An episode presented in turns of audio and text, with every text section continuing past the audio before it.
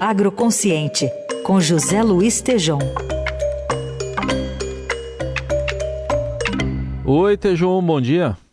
Bom dia, Heisen. Bom dia, ouvintes. E melancia é agro também, viu? Ah, Heisen? melancia é agro, é gostosinha, docinha. E faz muito bem, é um produto maravilhoso. É. Vamos falar bem da melancia, que é, é produto importante do agronegócio, viu, Heisen? Viva a melancia, então, Tejão.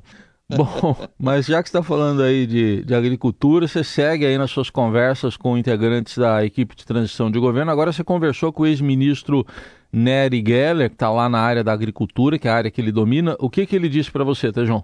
Então, conversei com os três coordenadores essa semana, né? E, e ontem com o Nery Geller, foi ministro da Agricultura, deputado federal pelo Mato Grosso, ele é um membro coordenador. Então, o que eu ouvi dele, é, Heisen, é, eu, eu, ouvi das outras lideranças da equipe de transição e, e perguntei, inclusive, olha, o, o, ex, o, o novo uh, presidente eleito, Lula, lá no, na COP27, falou algo que vocês estão falando aí, né? Então, eles estão firmes nessa proposição, Heisen, de uma meta de dobrar o agro de tamanho através da incorporação de 30 milhões de hectares de áreas degradadas.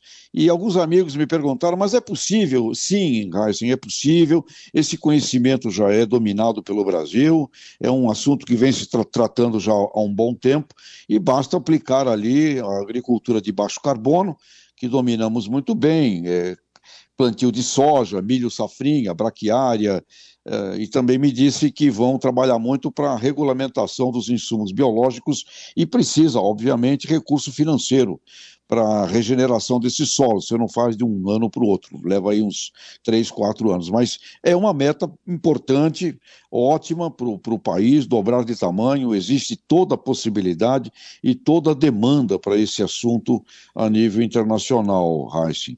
E o, e o também me falou que as entidades, aí tem acho que uma mudança, uh, Heissing e ouvintes, nessa, nesses últimos dois, três dias. Ele me disse: as entidades estão aderindo ao convite para participação na equipe de transição. Uh, o que está ficando, deixando para trás aquela coisa da rejeição ao diálogo, que é coisa de é, você, eu vou, eu vou ser traidor, essa, essa, essa ideia aí meio, é, meio maluca com relação às ideologias. E eu mesmo, Heisen, pude comprovar, conversando com alguns presidentes de entidades, abertos para participação. E me disseram assim: se formos convidados, nós vamos participar sim, sem dúvida alguma. E, Heisen, questão, por exemplo, que assusta muito os, os, os produtores, invasões, né? E eu perguntei, Neri, o que, que você me fala sobre isso? Ele disse, olha, convivemos oito anos no governo Lula, seis de Dilma, e ao contrário, diversas ações positivas foram realizadas. Então ele coloca: não há motivo racional algum para medo de ameaças à propriedade privada. E questões indígenas, também perguntei.